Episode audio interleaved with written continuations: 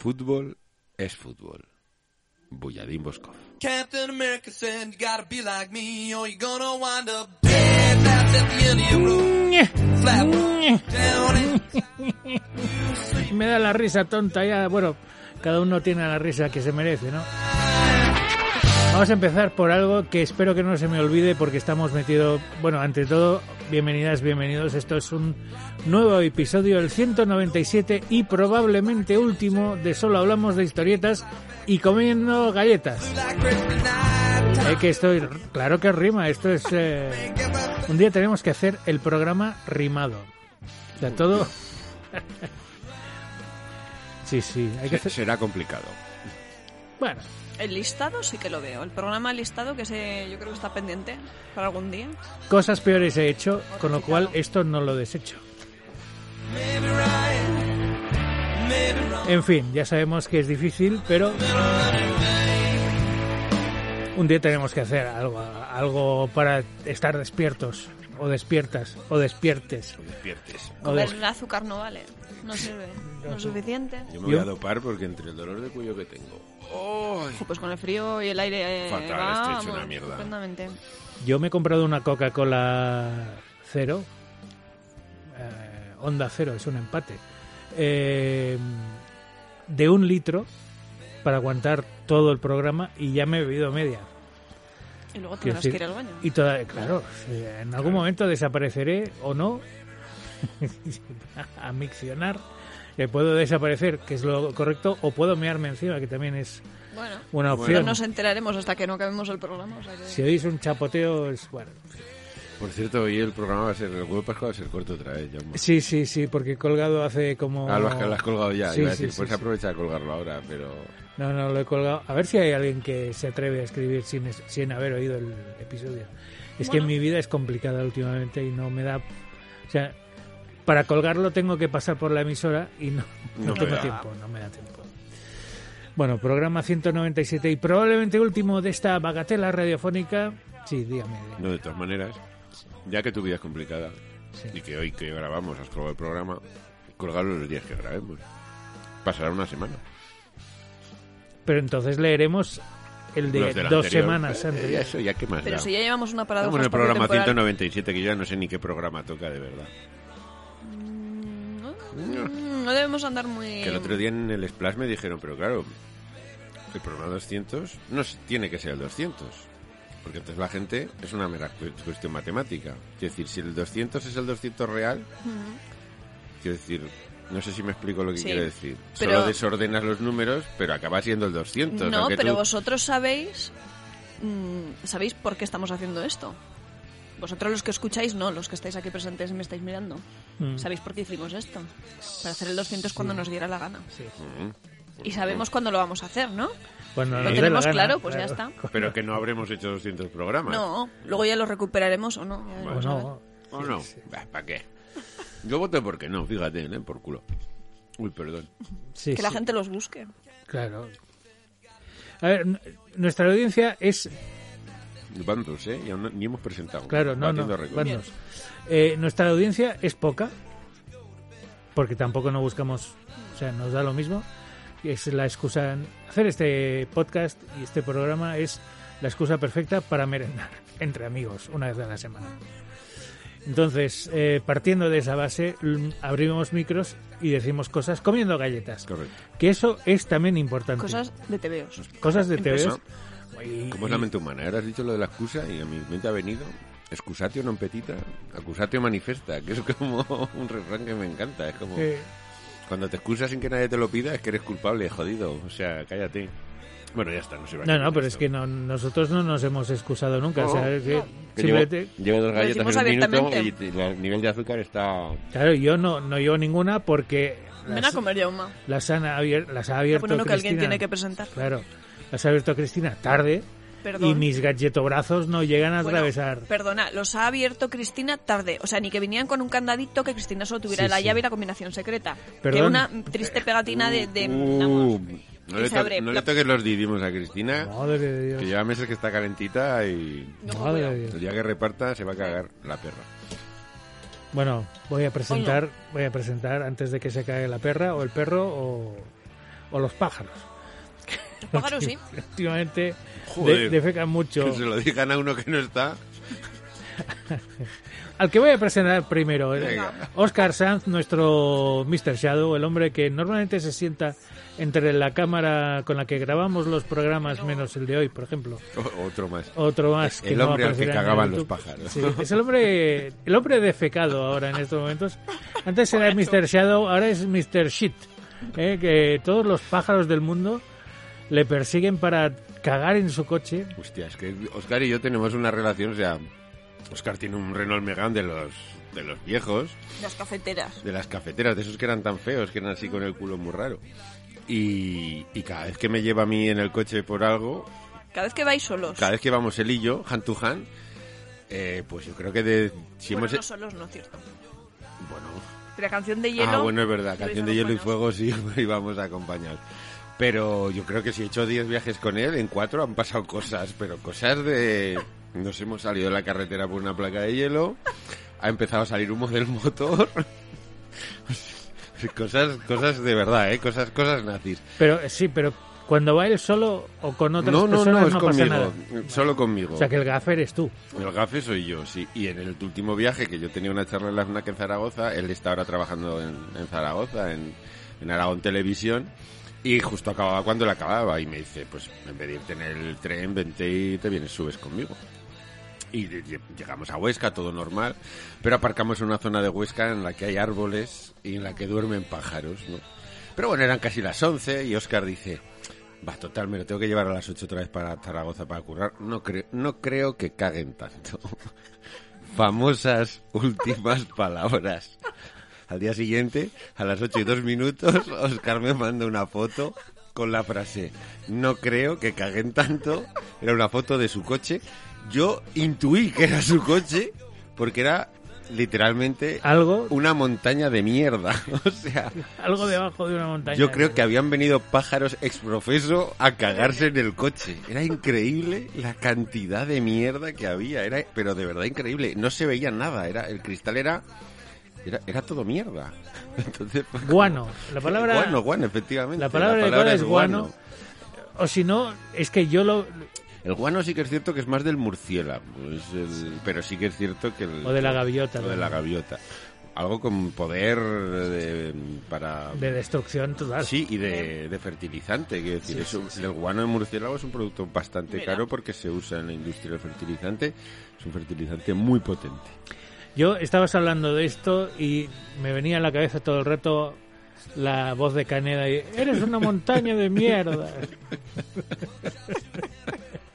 Porque claro, va, el es pe- que- va el pelo para el tema de hoy, además.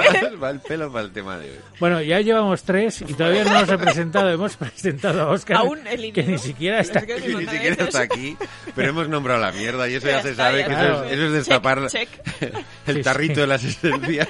Nunca mejor dicho lo de esencias. En fin, Oscar Sanz, nuestro hombre de sombras, ahora también sepultado en guano.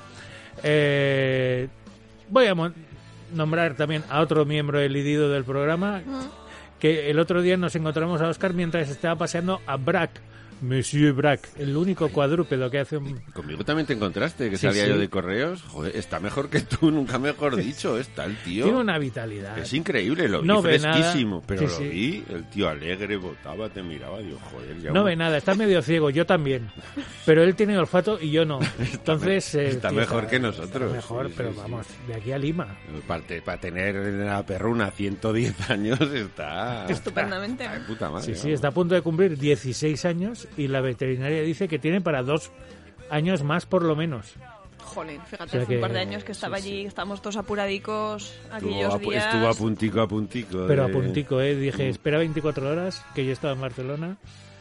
Y cuando llegué a casa levantó una ceja, Te vio y dijo, me, me vio, movió algo la oreja y dije, este se salva. Bueno, y se salvó. Y se salvó. Y está mejor que nosotros. Bueno, pues sí. Monsieur Brack, cuadrúpedo pedorro, eh, que no está aquí tampoco. Vamos a por los que sí que están. Nuestra ser de luz, eh, nuestra Lady of Light, Cristina Hombrados, que dice que sí con la cabeza, como diciendo, Sí. si no estoy yo aquí, Nadie abre las galletas. Sí, exacto, sí soy, os sí morís soy. de hambre, morís de hambre, exactamente. que mucho Estáis descomíos. Mucho decir el sexo fuerte, pero no sois ni capaces de abrir una caja de La galletas. triste pegatina, por favor. Por favor. Luego está también el señor Vinagres, Javier Marquina. Muy buenas noches. Muy buenas noches, Yoma García. Yo soy Jaume García, Floyd Floyd o Floyd Floyd, lo que queráis, porque me voy a colar por los recovecos igualmente. Oye, qué rápido hemos acabado, ¿no? Sí. Es que está acabando la canción, había que... Ya, ya. No, no, pero... Claro. Venga, Venga. Venga. Los gran- grandes éxitos de... de solo hablamos de historietas. ¿Es Y el de, apoyo? y de caca. El gran misterio. ¿Cuál será? El original. Vaya. glutes. Yupi, grandes risas y alegría ¿eh? en el estudio ahora en estos sí. momentos. Grandes recuerdos, grandes Sí, sí. momentos. Javier tiene una risa, risa nerviosa. Sí, porque ya me estoy viendo leyendo comentarios. Qué, qué memoria aquella. Pero al final me acostumbré, los leía Sí, con una tranquilidad no, no, pasmosa, no. ¿no? Como si no escucharas nada. De tu cabeza, sí. sí. Bueno, en fin, vamos a decir Bueno. el tema de hoy, Sí, ¿no? sí. Te iba a decir, aprovechando que decimos el tema, subes el programa, pero lo- como ya lo has subido, Ya lo no hay nada subido. que hacer. Bueno, somos muy poco originales, la verdad. Bueno, sí. En el programa este, que es el 197, en teoría, cuando lo estemos grabando, ya sabremos quién es campeón del mundo mm, de fútbol, probablemente. Sí, ¿O no? si lo escucháis en el orden...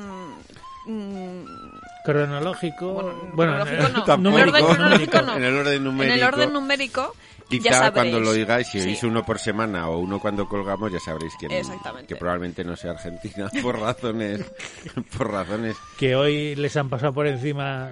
Fíjate que... eh, he Arabia escuchado- Saudí. Arabia Saudí. Arabia Saudí. Estaba escuchando la radio y solo he oído el penalti, que les ha pitado penalti, y ya no he vuelto a oír nada más. Sí. Y de repente, y luego ya cuando he llegado a casa me he puesto el telediario, todos los argentinos ahí desgraciadicos, sí, digo, sí. me daban pena y todo. Después de descubrir además que el presidente de la FIFA, que tiene nombre de dibujante de cómics, ¿no? Se llama Infantino. Sí, Como Carmine Infantino, mítico dibujante de DC y de Batman.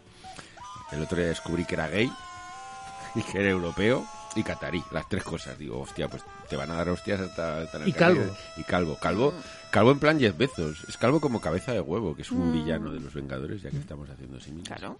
Bueno, ya que estamos en ese, en ese aciago mundial, porque manda huevos a hacer un mundial en noviembre, que total lo han hecho en- por la Qatar, lo han hecho por la fresca y hoy estaban a 35 grados a la sombra, ¿sabes? Eh, La fresca, la fresca. Pero si hay un montón de jugadores que están resfriaditos porque Madre los mía. cambios de temperatura entre el calor que hace, la humedad y los aires acondicionados y demás, o sea, Bueno, en en fin, fin, un ese, despropósito. ese infame mundial. No voy a llorar por un grupo de multimillonarios No, no, no. no, no, resfriados. es ¿eh? simplemente la circunstancia de... Me parece, me parece especialmente infame, uno, porque se hace en Qatar, donde el, el emir hoy han dicho que tenía tres mujeres, 20 hijos y 30 amantes.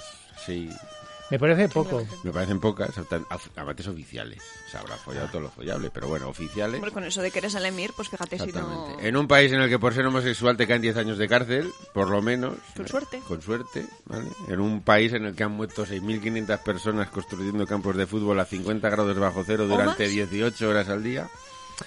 Pero en un país que probablemente habrá soltado un paquete de pasta incalculable al infantino este, que no me extraña que sea gay. Yo con la pasta que ha debido llevarse así a lo egipcio, vamos, sería de Cuenca incluso. ¿no? Bueno, pero vives en un país en el que hubo un rey que se fue de caza en Botswana y había un paquidermo, un rey y dos trompas. Eh, vivimos en un país que se lleva la Supercopa de Europa a otro país. Arabia Saudí, por o sea eso han ganado hoy, es que han aprendido Claro. mucho viendo jugar a los españoles, han dicho, hostia, así se juega al fútbol. Sí, sí. Había uno que decía, yo, Sergio Ramos, yo fin. Bueno, el caso es que, como no podía ser de otra manera, vamos a hablar de un tema que, o sea, que probablemente es del que menos cómics me he leído en la vida y que menos me interesa, sí, y es el fútbol. No sé yo. Uh, Seguro que sí que es No, pues, pocos. No voy a decir el nombre. ¿De cuál? Del que te has leído tú. No, de- sí, solo me he leído uno, Que es además. Eric El Castell. de- Sí, sí, eso te iba a decir. El primero, el primero que acaba cuando llega al Barça, precisamente.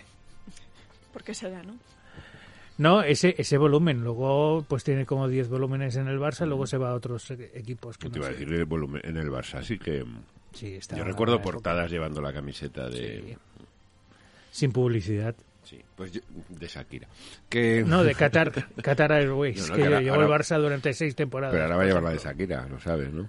Bueno, que lleve la que les dé la gana. ¿No lo sabes? Pero eso, eso fue un bulo que salió hace... sí. Yo no me entero de nada, madre mía. Como llevan la publicidad de Spotify, y ponían la camiseta a veces el nombre de algún artista que lo petaba, pues dicen que Piqué ha dejado el Barça porque no quería que un día les obligaran a llevar la camiseta de Shakira. Bueno, Piqué tiene unos huevazos así de grandes, Piqué- pero eso es y un piquetón. Piqué, Piqué ha dejado el Barça porque sale la, la nueva ley del deporte que prohíbe que jugadores profesionales tengan negocios directamente relacionados con el deporte que practican. Como, oh, oh, casualidad. Y Piqué ha dejado el, el, el- ¿Has dicho Barça alguien más? Has- No, no, no. Ah. Ha dejado el fútbol porque a pesar de que era el jugador mejor pagado del mundo de su posición eh, gana más dinero con los negocios Y ya no le ilusionaba, pobrecito. Fin. Ahora, venga. desde aquí un Mucho, abrazo mucho amor, mucho Mucho amor a amor, Piqué. Bueno, eso, que vamos a hablar de cómics que van de fútbol, que tengan relación con el fútbol, en el que está el fútbol. Y yo, así haciendo memoria, yo conozco uno de un o sea, el Ca- Capitán Subasa no me lo he leído, por ejemplo. Yo tampoco me lo he leído, pero lo he traído. Porque es, es imposible, o sea, hablar de fútbol y no hablar de Capitán Chubasa. También conocida en España como Exacto, decir, Oliver y Oliver y Benji Benji. o Campeones. Sí. Además, Planeta lo empezó a reeditar Ujú. hace, po- bueno, hace poquito, fue en Bueno, ya- 2020. Ya llevan 20. unos cuantos tomos, ¿no? Pues llevan, creo que son 10. ¿Y son? Si no me falla la memoria, son 21 tomos. Tío. oh, no son muchos No, no, no, por eso. Que es una buena oportunidad Bueno, de no acercaros, sobre todo los nostálgicos. Ya sabéis que está tan de moda la nostalgia, pero ya no solo por la nostalgia, sino porque, pues bueno, era un buen manga. Estaba entretenido. No, ya te digo, no me lo he leído, pero sí que conozco a Víctor Solana, por ejemplo, que es gran aficionado, sé que lo está siguiendo. Gerardo Vilche. Gerardo, un exactamente, también es otro, crítico, es otro fan, sí, sí, absoluto de... Y yo por eso, yo tampoco me lo he leído, pero sí que tengo ganas y me apetece. Y un, así una temporada que tenga así un poco muy bien, así me gusta, de dos en dos. No, las sin azúcar son estas. Pero estas son las blanditas. Tú sí. quieres con Estas son azúcar, ¿no? aptas O para sea, tu- tienes mucha Coca-Cola cero, Aptas pero... para tu dentadura, cógete más, anda. Bueno, pues eso, que no solo apto para nostálgicos, sino apto pues para todo el mundo. Yo creo que es un manga que es accesible, que es muy entretenido. Mm, Y bueno, pues oye, eh, es una buena oportunidad. sí. 21 tomos tampoco son tantos. No, no, pero fíjate, es que, es- o sea, además, ahora que es un tema, los, los espocones, o sea, los espocón, me parece que se llaman los mangas deportivos. de deporte. Da mucha pereza. Sí, Pero eh, hay alguno majo. Sí, pero por ejemplo. Haikyuu estoy con ello y ya me estoy aburriendo. Ya he Yo me he leído los dos primeros y ya me dije, bueno, ya, ya veo Sí, de qué va la cosa, ya me imagino. cuantos, y pero ya ya he dicho, el de que sale esta semana, que salía ahora en las novedades de esta semana, he dicho, ya paro, y ya cuando me los acabe de leer, ya sé para dónde van a ir. Mm. Empieza por Walla y acaba por... Pero, y ya lo comenté y hablé de él, pero, ¿Ves? Ese lo, tenía claro que ibas a... ibas pero, sí, porque creo que es básicamente es el único de fútbol que puede decir, coño, me he leído esto. Bueno, a no ser que tú ahora me digas uno y diga, anda, este es verdad. Sí, este me y dirás, leído". ah, pues es cierto. Pues también es cierto. Pero, insisto, el que sí que me he leído un par de tomos y me ha gustado, o tres, o no, me leí varios, me leí más, me leí cuatro. No, me unos cuantos. ¿qué Bueno, coño? no está mal, ¿eh? No, no, tengo ya unos cuantos, tengo otros en, en reserva, pero porque me, bueno, bueno, no voy a hablar Porque de. One Piece está... One Piece acaba de ocupar mi corazón, amigos, y ya... ¿Cuántos llevas ya? ¿Cinco? 12 llevo. Ah, 12 llevas ya. Sí, llevo 12 ya. Sí, pongo O sea, un- que vas en haciendo- Instagram pongo una imagen al día, pero cada tomado una foto. Si llevo, bueno, 11, llevo 11, me tengo que leer el 12. Eh, One Piece entra en mi vida. Bueno, que joder, que el que quiero hablar es Blue Lock. Blue Lock. No os voy a decir que sabía. no os voy a decir que One Piece a ver, eh, tiene su sonen de manual, pero de man- es el ABC del sonen. Protagonista tonto, super, o sea, es Son Goku, Naruto, todos los que tú quieras, pero que luego a la hora de la pelea es vamos, La leche. es la leche. Pero se lee, o sea, es Que te los bebes, claro que sí. pero No, y lo bueno que tiene que te de engancha, escándalo. te entretiene y hace que Sí, es muy divertido, es entretenido, es, tiene momentos de, de risa. A ver, supongo que tendrá bajadas, subidas, evidentemente, pero Ya las irás viendo. no te los diez primeros tomos han caído en un pip. Más como tenía viaje en tren, me llevé, dije, me voy a llevar tres. Además que no pesan mucho, no ocupan No me demasiado. duraron ni el viaje de ida, ya me había leído los tres. era ¿y ahora me qué voy a llevar tres que dice tres dice diez No, pero claro, era como, a ver, ¿cómo me llevo 10? Me digo, voy a llevar 3, me debería haber llevado 10. Lo que pasa es que como lo puedes leer online, pues hice, hice un poco de trampa y avancé un poco en online. Total, tengo los tomas en casa, los tengo todos. Los 101 los tengo todos. Ojo, cuidado. Oh, 101 tomos, tú. Oh, madre mía. Madre mía. Bueno, en fin, no estamos hablando de One Piece, No. ta- ah, estamos hablando de Blue Lock, una serie que además va de fútbol. Y ¿Pero que te me- compraste los 101 antes de leer el primero? No, eh, yo había empezado, o sea, estos que me estoy leyendo ya me los he leído. Creo que con la primera tanda de lecturas llegué al 50 o así. O sea, empecé empecé tarde, pero me compré, a lo mejor empecé en el 20 o así, entonces compré los 20 primeros, los recuperé y luego fui siguiendo los tomos, pero dije, "Uf", de esto que mm, como tenía tanto por leer, fui dejando y cuando tuve acumulados 20 dije, "Buah, madre mía, voy a parar, esto no me lo voy a leer nunca. Pero luego el otro día dije, esto hay que leérselo, coño, esto es, un ma- esto es historia. Esto es, esto es probablemente no es la serie más larga de manga contra todo pronóstico que mucha gente cree que lo es, pero no. Está, creo que es Golgo 13. No, hay una de un policía, de un detective. Bueno, Bueno, Golgo Detective 13. Conan lleva 800.000 No, pero es menos. Hay Conan un- lleva O sea, que 103. son muy chiquitines. O sea, los tomos de, de manga... Golgo de- 13 el otro día lo miré, lleva manga. 100, lleva o hizo o acabó 173 tomos. Madre. O sea que a One Piece aún le queda. Pues eso tiene mérito. Y hay otro que es la que más la que más tiene, que es de un policía así que cuando le veas la cara dices, ah, sí, me suena mucho porque es muy reconocible que también no sé cuántos tomos. Bueno, una puta Siento la madre. Bueno, el caso Pero Blue eso que Lock. no estamos hablando de... Blue Lock. Joder, a ver si me, a ver si me centro porque estoy dispersísimo. Eh, una serie que va de fútbol, pero hace una cosa que me gusta, que es hacer como un Battle Royale de fútbol. Es decir, quieren, ya lo expliqué, quieren entrenar al mejor jugador de Japón, quieren hacer al Messi japonés para que Japón gane un mundial. Entonces se llevan ahí a los mejores jugadores de Japón, unas instalaciones deportivas para pim pam, pim pam. Y está súper divertido. O sea, por lo menos los tomos que me he leído yo son muy divertidos, son muy entretenidos, siguen un poco el mismo rollo, el mismo rollo sonen, es decir, el héroe que parece que es un don nadie, pero que explota sus capacidades al máximo y se va enfrentando, que es un poco la mecánica que sigue el 90% mm. de, de, los mangas de este tipo, pero, bueno. pero que, que, bueno, que cumple la función que yo creo que, es eh, de, que, debe tener, ¿no? Que es mm. entretener. Y de los espocones que ahora parece que se han muerto, se han muerto, sí. Algunos se debería haber muerto.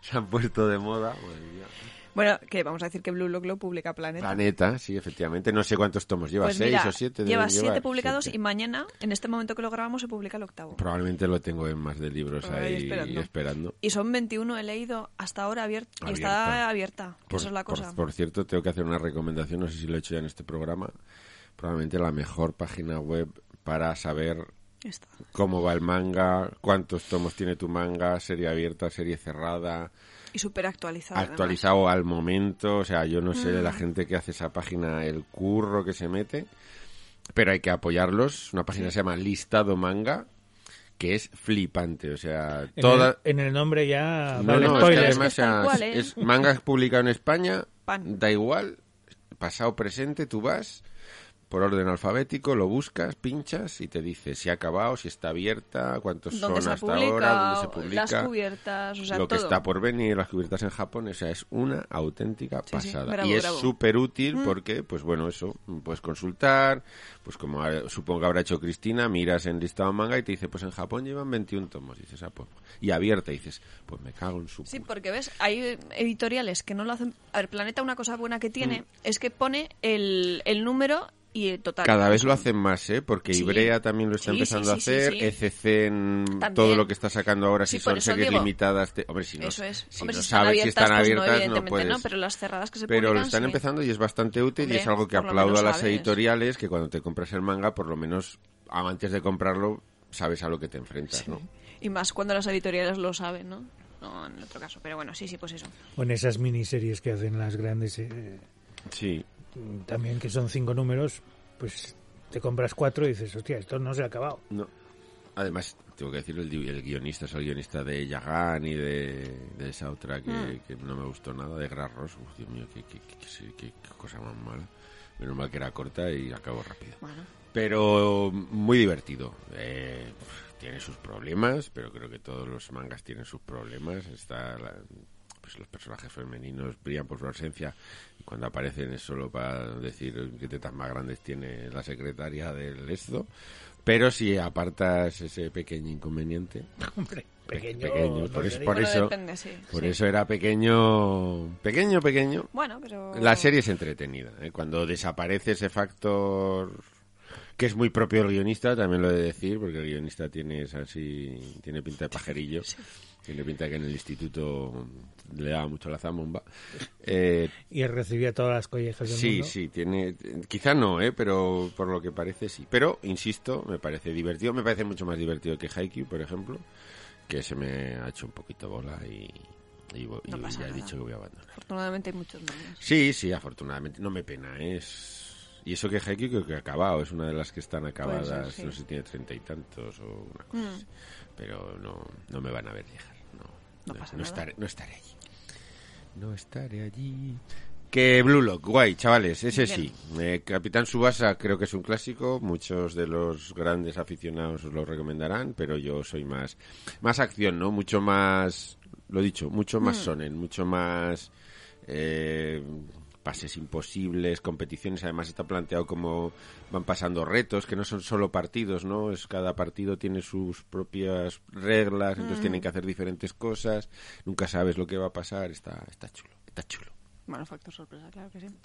Pues hablabas de, mm, de que las chicas brillan por su ausencia y ahora eh, Distrito Manga ha empezado a publicar precisamente un, un manga de, de fútbol de chicas. Sí. se llama Farewell My Dear Kramer. Y es de fútbol Y es de fútbol y es de chicas. y no es muy largo, creo. Pues mira, tiene 14 tomos publicados en Japón, pero aquí Distrito Manga los está publicando en formato doble. O sea, Entonces en sean siete 7 está tomos ventilado. y ventilado. Y lo publicaron el primero, no recuerdo ahora cuándo fue, pero vamos, ha sido hace poquito. O sea, no... Pero no, este no te lo has leído. No, no, no me lo he leído, no lo tengo aquí apuntado porque me parecía interesante. Bueno, Además, es curioso, Tiene pinta sí. casi juvenil, más juvenil, así más rollo, y es de mm, el autor de Your Lie in April, in April, Mm. que se tuvo también bastante bastantes seguidores, bastantes lectores que Hombre, además mucho. ahora que parece que no está evidentemente, sobre todo a nivel económico, a- al del fútbol masculino, pero sí que se le está Mm. Hombre, ya se está equiparando, ¿eh? se ya, está- ya empieza a Se le está haciendo mucho más caso a lo que es el fútbol femenino y que ya toca ya. a- al deporte en femenino en general, porque baloncesto, quiero decir, sí que se le está prestando más atención, cosa que estaba, que me parece Bueno, muy bien. Que ya- es que no deja de tocaba. ser deporte, quiero decir, da igual Sí. quién los agentes que lo, que lo realicen, ¿no? Sí, sí, efectivamente. El espectáculo se da igual. Correcto. Pues eh, tiene buena pinta, la verdad que ya te digo que no me ha dado tiempo a, a echarle vistazo, pero sí que tiene Pues estos muy de buena Distrito pinta. Manga son los de Penguin House, Mondadori y todos los santos. todos los santos. Ujú. Sí, sí, a ver. Ay, Penguin House. Ay. Ay, Bueno, pues eso es otro tema. sí. Y luego he visto otro manga que tampoco me lo he leído, pero que me hizo mucha gracia y me acordé de ti. ¿Ah, sí? Digo, fíjate, porque la figura, del el protagonista, no es el futbolista en sí. Es el fútbol Ah. también, sino que es un agente. El un agente. representante. Hostia, El es Se llama agente de fútbol. Es de Noda Tatsuki y lo publica Hydra. Y dijo, de ese me han hablado que había uno de representante. Pues este, Madre este es buenísimo. Además son cuatro tomos únicamente que está cerrada.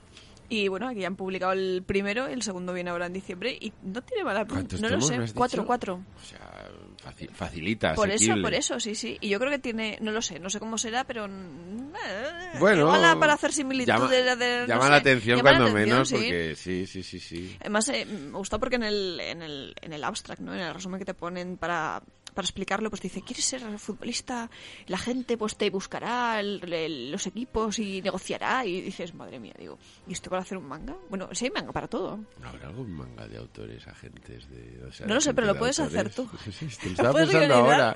Lo estaba pensando ahora mismo. El agente Vicente, lo llamaré. Pues mía. curioso, curioso. Está, sí, sí. ¿De qué no hay mangas en...? No lo sé, yo creo que... Es que además si te todo. estás fijando, todo lo que estamos comentando es manga, pero no veo... O sea, vale, Ericas, bien. Sí que es verdad que en Francia sí que se hace En Francia hay varios equipos Hay de varios fútbol equipos que tienen su... su propio TVO. De hecho, Bueno, su propia, ay. su propia BD. ¿Cómo se llama? Javi Rey estaba haciendo... Javi Rey estaba haciendo... eh, este que hizo el fotógrafo de Matausen con, con Salva Rubio, que no me sale. Eh, Pedro, Pedro Colombo estaba ah, haciendo Pedro hizo también. ¿Estáis Colombo. diciendo el que el puto PSG tiene su propio... Sí, sí, Sí, sí, sí, sí, hace- Y futbolistas incluso, eh, recuerdo que en tiempos lo busqué, yo no, no me acuerdo ahora mismo si eran Bueno, Neymar aquí- o, Messi. quien aquí tuvo. se hizo no, el- Messi no, perdón. el cómic de Iniesta. Cristiano. Bueno, pero aquello era... lleno de acción y diversión. Aparte es igual. aquello sí que era el epítome de la novela gráfica. O sea, Yo no sé madre ¿qui- mía. quién hizo aquello. Yo qué sé, no lo sé, pero Vamos le a- debieron de a pagar. buscarlo. Búscalo, Vamos a búscalo. buscarlo. Bueno, de mientras tú buscas, yo os voy a recomendar algo que me está flipando cada vez más, que es una colección de vídeos de YouTube que ¿Pero está... tiene que ver con el fútbol? No, Pues entonces... no, no, bueno, no, vale, no, vale. no, es decir, Vale, tiene su gracia. una galletita. que es de Owl Kitty, ¿Cómo? que Owl Kitty, Owl es un búho, Sí. Kitty es un gato, es Sí. un gato con los ojos muy grandes Sí. que protagoniza películas que todos conocemos con gato. Ah, creo que he visto alguno. el de Titanic. El de Titanic con gato, que es el que hace el papel de, De ella. de Rose. De Kate Winslet. Eh. Maverick, Maverick con gato. El Señor de los Anillos con gato. Estoy absolutamente... es, es imagen real. Sí, sí, sí, sí, sí. En vez del personaje, sale el gato y está precioso. Está- Y ya está. Sí, sí. Tú ¿Cuán- pones... ¿Cuánto duran los vídeos? Nada, dos Poco, ¿eh? minutos, un minuto, una cosa así. Están muy, muy divertidos. Vale, he encontrado el cómic de Iniesta, perdón, que publicó D-Books. En fin. Lleno de acción y de... Empezamos regular ya allí con guion de Miguel Gómez Andrea Gol, que ahora está haciendo bastantes cómics para históricos para Cascaborra. Y Enrique Ventura, que luego No tengo el placer. ¿no? Guacom, Nos vas a sacar coño, dudas. ¿sabes Ah, quién pues es sí. Enrique Ventura? Pues no. El de Ventura y Nieto. Ah, Sí, porque hay una... ¿el ¿Nieto de quién? Sí, ¿no os acordáis? Unos humoristas... Sí, sí. Ah, iba a decir, coño. no, no. Sí, sí, que publicaban en el mundo, ¿no? Sus- Sí. Sí, sí. Vamos, quiero decir que aquí en, en Wacom, como te saca, en Cairo, Cimo, El Cuervo el jueves. Jolín. Pues ese es el ilustrador de, Iniesta. de Iniesta. Qué cosas, eh. Qué cosas, eh. Bueno, para el... Jolín, fíjate, yo ahora me estoy acordando de cosas que no me acuerdo cuando me preparaba el guion. Pero yo una vez hice un barrido de TVOs de fútbol Sí. y ahora me estoy acordando de ese barrido. O sea, no me acuerdo para hacer el guion, pero me estoy Pero acordando ahora. ¿Y te acuerdas de, por ejemplo? Pues que hicieron de la selección también. Creo que el, no sé si fue el año que ganaron el, el Mundial o, o la o una Eurocopa, no sé. Y también eran autores conocidos. También está Fútbol, la novela gráfica de Santiago García y Pablo Río. Que, Efectivamente. no me- que tampoco me leí. Es Mm. que el fútbol, es que el deporte, en sí en general el deporte en mi vida es una relación distante. no Y ahí te veo. Difícil. distante. No, no. El sofá, sofá gol, es, es el deporte... El otro día lo comentaba, digo, me apetece que sea el mundial, pero por el hecho de saber que voy a descansar, o sea, me voy a ir a echar unas cervezas con los amigos y no voy a pensar absolutamente en nada. O sea, voy a comer palomitas, patatas fritas y me voy a reír mucho de cómo sufren todos los demás, que es la parte que me mola de, de todo esto. Leer ¿no? los comentarios de los argentinos en Twitter hoy Es maravilloso, ¿no? es tremendo. O sea, es que son irreproducibles. Es que... Porque Pero, el más suave... pero ¿qué, nos, ¿qué nos pasa en general? Porque claro, o sea, Tremendo. hoy salía la gente y salía uno, lo primero. lo- yo espero que los argentinos que estén en Qatar viendo el fútbol estuvieran ya allí. Porque con la que tienen en Argentina está como para irse a Qatar a ver a la selección. Luego salía El uno fútbol ahí es como una religión. llorando, llorando. Y dices, pero llorando por qué? Y otro, no tengo ganas de hablar. Le, le iba el, Sí, sí, sí. el Bueno, reportero. pa- partiendo de la base que el otro día entrevistaron a la ministra, que era- creo que era de Trabajo, de Argentina, con una inflación del 16% mensual. Mensual, eso quiere decir que a lo largo del año pues la inflación puede ser de un 100, de un 110%. Sí, sí, en Argentina la inflación hoy en día es de un 100%, es decir, los precios se doblan de año en año. Cosa que mola bastante. Por eso, amiguitos, las hipotecas a tipo fijo. No hace falta ir borracho para saberlo. Tarde. Ahora, ahora ya no hace nadie hipotecas a tipo Ahora no hace nadie hipotecas, punto. Sí. Bueno, el caso que salía la ministra y decía, bueno, pero total, por un mes no pasa nada, en un mes no van a cambiar las cosas. Ahora hay otros temas más importantes, como que Argentina está jugando, hay que ganar el mundial, hay que apoyar.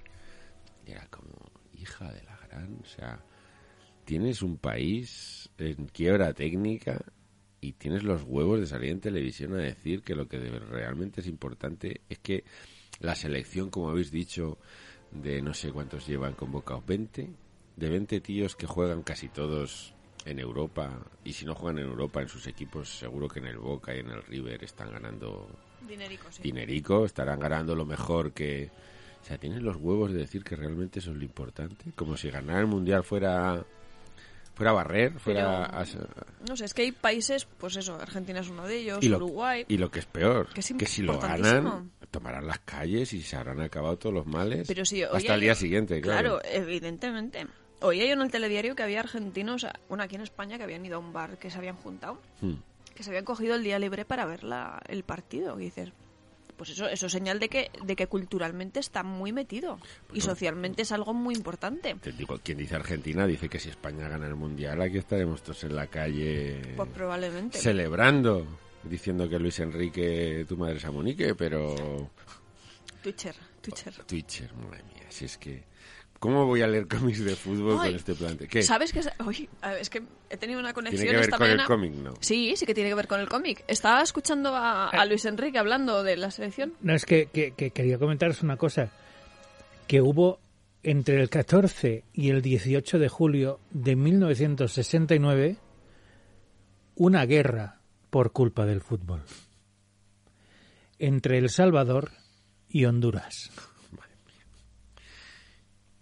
O sea que Que no trae algunos- nada- el fútbol no trae nada bueno. Hoy salía en, en- no sé si era en Tenerife o en las Islas Canarias, dos equipos de estos juveniles que habían acabado, pero dándose padres, Bueno, es que eso es eh, familiares, los- al árbitro entre ellos, a una batalla campal por un partido de juveniles. En fin. Pero que desgraciadamente es el pan nuestro de cada Bueno, día. ¿te has acordado de? Sí, pues eso, que estaba viendo a Luis Enrique en la rueda de prensa y hablar, y la forma en que hablaba, cómo, cómo se movía, o sea, la forma de expresarse, y, y alguna vacilada así que soltaba, digo, madre mía, digo, es Julián. Julián Olivares de Cascaborra. Te lo juro, o sea, lo estaba viendo con los gestos que hacía. Julián, tú que nos escuchas, de verdad te lo digo, me estaba acordando muchísimo de ti. De verdad te lo digo, o sea, había unos gestos así decías, Julián. Y alguna vacilada y alguna sobra de estas así. Además que te lo dice así como... Sí, no sé, no sé, sí, me acuerdo de él. Digo, "Mira, mira, Julián como seleccionador también iría bien. Hostia, sí. Sería curioso de ver. Bueno, mientras vosotros estáis, grande, si estáis pensando en Julián como seleccionador, yo pienso en, eh, en otro cómic de fútbol y en una editorial aragonesa y en un hombre que en estos momentos está buscando su coche debajo de una montaña de mierda de, de pájaro. Estoy pensando en un cómic de fútbol que tiene tres nombres de ciudad, curiosamente. Casablanca, Madrid, París. Ese era, ese era evidente. Sí. Ya sabíamos que iba a caer en, en el, en la cuña. Sí, sí. Un duelo entre entre el fútbol y la gloria, ¿eh? porque claro, tú ganas un partido hace 26 años ya y entras en la gloria, en la gloria que Que efe- descanse. que es- Borrachos. que es efímera, porque claro, ahora Y, le- y lejana. ese equipo ahora está Está. es- Bueno, poco, y tiene no suerte, poco. tiene suerte de que seguir, de seguir seguir estando. estando. Mm, Mm. mm. Me, muy- me gusta la música que le has puesto. Casi parece de funeral en vez del oeste. Es eh, bueno, me imagino la Romareda. Yo he estado en la Romareda, en la famosa final de la Copa del Rey, eh, Madrid-Barça, que el Barça ganó 2 a 1, el de las eh, butifarras de Schuster. Ah, vale. Ahí estabas tú. Ahí estaba yo con 13 años y el camino de vuelta en el autocar fue terrible porque algo comí que no estaba que no estaba en buen estado y en aquella época los autobuses no tenían baño. Ya, ya, te voy a decir. Y lo compartiste con todo. Y fue no, no, no, no. Aguantaste, Aguanté ¿eh? estoicamente hasta que llegué a casa y en casa me senté en la taza y no me levanté en 14 días. Ay, pobre criatura. Me adelgacé 28 kilos. Gracias, Zaragoza, por una... Una dieta relámpago. Hostia, pu- Muy mal estado estaba eso que te comiste, ¿eh? Sí, no sé, pues era carne magra con en tomate, o sea que no... Bueno, en Es fin, que ahora te imagino en el autobús, pero con esta música. con esta música yo pensando... "Oh", y llegando a Barcelona, que encontramos atasco. Y Eso- yo lo eso- que tenía era de todo menos un atasco en las tripas, ¿sabes? Eso es lo más terrible porque cuando todo el mundo sabe que cuando viajas, o menos un viaje de un día no, pero cuando viajas más de dos días, vamos a decir que tu, tu intestino se desajusta. Sí, sí. Entra en, entra en un desfase que se vuelve a alinear cuando llegas a casa. Exacto. A mí antes, ese, ese momento era eh, cuando metías la llave para entrar en tu casa, ya era como ya el perrete o se mueve el hocico. Pero es que ahora, o sea, luego ya Michael Jordan iba, iba a hacer un mate en la puerta del portal. Pero es que ahora ya la tortuga asoma la cabeza cuando bajo del tren.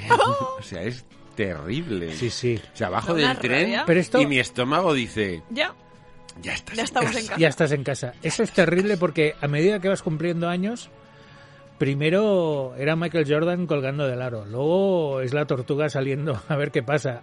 Pronto tendrás al topo mirando a ver si llueve. Y el muñequito de barro mirando al horizonte. Pero con la mano así sobre las Sí, sí, los sí, ojos. sí. Es algo terrible, es algo terrible. Pero es que encima, claro, pues la gente me, me debe ver con la maleta, andando deprisa, no corriendo.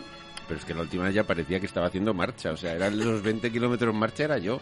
No, pero que tienes Mis que pies ir, no tocaban a la vez del suelo, estaba Claro. cometiendo falta todo el rato. tienes que ir apretando el culo. Sí, sí, y porque- corriendo. Claro, o sea, y pareces chiquito de la Es, calzada. que es el paso, el paso del pingüino. O sea, vas, vas haciendo muy deprisita, pero pasos cortitos. Todo esto es para no hablar del Real Club de Zaragoza, porque Es está en horas muy bajas, Pobre, sí, sí. pero estamos pensando en ese año famoso, en 1995, ese gol mítico eh, de Najim, que fue, vamos, y un cómic, un cómic, amigos, que aunque no seáis del Zaragoza, que la mayoría de personas normales no lo son, que son de, de- de equipos con cara y ojos, como el Barça, el Madrid, el Sevilla, bueno, el Sevilla, el Atlético de Bilbao, sí, ese sí, Sí, sí, sí. la Real Sociedad, equipos, pues, ¿qué queréis que os diga? Que no son eh, el Deportivo de La Coruña, por ejemplo, que es otro puto desastre. O el Real Club Deportivo Español, que es otro puto desastre. Y está lleno de pájaros que se cagan en el coche de Oscar Sanz, que es el dibujante de este cómic. Y que está publicado en GP Ediciones. Por favor. Se ha acabado la música, pero la cuña no, porque hemos estado hablando Claro, de de, de, de topos. De que- topos, que de se- perretes, de Jordan. Claro. De tortugas, madre mía. Bueno, pues otra de, de Ennio Morricone. A- Aún hay más, ¿eh? Afila- Ah. afilando el lapicero, que eso se nos ha olvidado. hay muchas, hay muchas. Qué, qué bonito es el idioma, leche. Es como lo de mochar, ¿no? Podríamos estar una hora diciendo sinónimos. Sí, sí. Bueno, va, GP, Bueno, sí, GP Ediciones. ¿Dónde podéis conseguir este magnífico Casablanca Madrid-París? Pues en eh, vuestra librería de guardia, evidentemente. Vais allá, cogéis al librero de las solapas, lo sacudís un poco hasta que salga la primera sangre. No hay que cebarse mucho en el pobre hombre, que lleva bastante desgracia. Tiene con ser librero Y, En te- un- y tener que atenderte a ti. Claro. en un país que solo leen dos millones de personas y tiene 48 millones de habitantes. Hay 46 millones que, que nosotros, los que sí leemos, bueno, yo digo que sí que leo, yo compro libros. Leérmelos ya es otra historia. Bueno, pero tú contribuyes a que la industria del libro, la Sí. industria editorial funcione. Sí, sí, sí. Voy a tener una Leerles. jubilación, sí, pero que quiero decir que no todo lo que me gustaría. Pero bueno, que pues tener una jubilación... ninguno de, lo que de los que estamos aquí leemos todo lo que nos gustaría, Yo si dejara de comprar libros, tengo para leer 20 años con lo que tengo. tranquilamente. sí, ¿eh? sí. y, y sin repetir, pero bueno. Que la jubilación la tenemos muy ocupada, eso ya te lo Y digo. jodida, Cristina. también. Y, hombre, eso también. Bueno, pues eso, si queréis eh, tener una jubilación movidita, pues leed, leed cómics. Y si son de GP Ediciones, mucho mejor.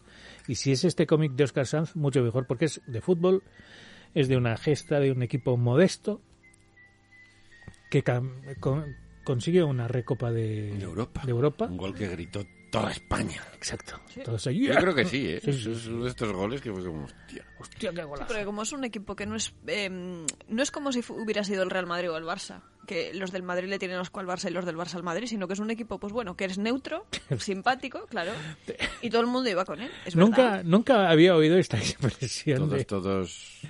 Bueno, no, todos no. Todos, todos, ¿no? Un peque- una pequeña población al norte de Zaragoza, exactamente. Hay un reducto, Hay un reducto, exactamente, de gente que de no gente iba a que ver- no. no irá nunca con el Zaragoza. Pero, Pero bueno, sí. que O sí, sea, que sí. Yo, yo recuerdo que fue un momento de, de gritar. Pues eso, que me gusta la expresión que ha utilizado Cristina de que los del Madrid tienen asco al Barça y que los del Barça le tienen asco a los del Madrid. Es lo más Pero es que es así. certero que he oído nunca. Eh, pero yo de vosotros no le haría ascos a este cómic de GP Ediciones. Y si por la razón que sea después de eh, pegarle una paliza merecida sin duda al librero o librera de guardia no lo tienen, le dais una visita a los de la distribuidora, la quemáis un poco para que espabilen y os vais a gpediciones.com. Así, con un gesto triste. Porque vuestro librero no tiene el cómic que vosotros queríais, pero GP Ediciones sí. Y ha de venir por la decimoquinta edición de Casablanca, Madrid, París, París. La buena es la primera, la que tiene todos los gazapos, que es la que tenemos nosotros tres. ¿Sí o no? Qué malo eres. No, pero es, es lo que mola. Bueno, es la, la diferente. Sí, pues. eso Es sí. diferente, esa es la que se Que revaloriza. realmente en ese caso sí que es segunda edición, porque, Porque hay hay correcciones, diferencias. no es Sí, sí. reimpresión. Exactamente. Bien dicho. Bueno, pues conseguidla, por el amor de Dios. Haréis un bien primero a vosotros mismos, después a la industria del país y después a Oscar Sanz, que necesita dinero para pagar las veces que tiene que llevar el coche a lavar, Al lavadero. al lavadero, por culpa de los... Sí, porque después de eso que le hicieron, con un euro no tiene. ¿eh? No, no, O sea, pero ni de Ni coña. con dos. No, No, no, no, no. no, Yo diría que cinco mínimo. Mínimo, mínimo. Y mucha presión, ¿eh? Sí, sí. Mucha. Luego para descubrir que no era su Megan, que, que ha cogido un- otro coche. Pero bueno, en Que el suyo estaba al lado.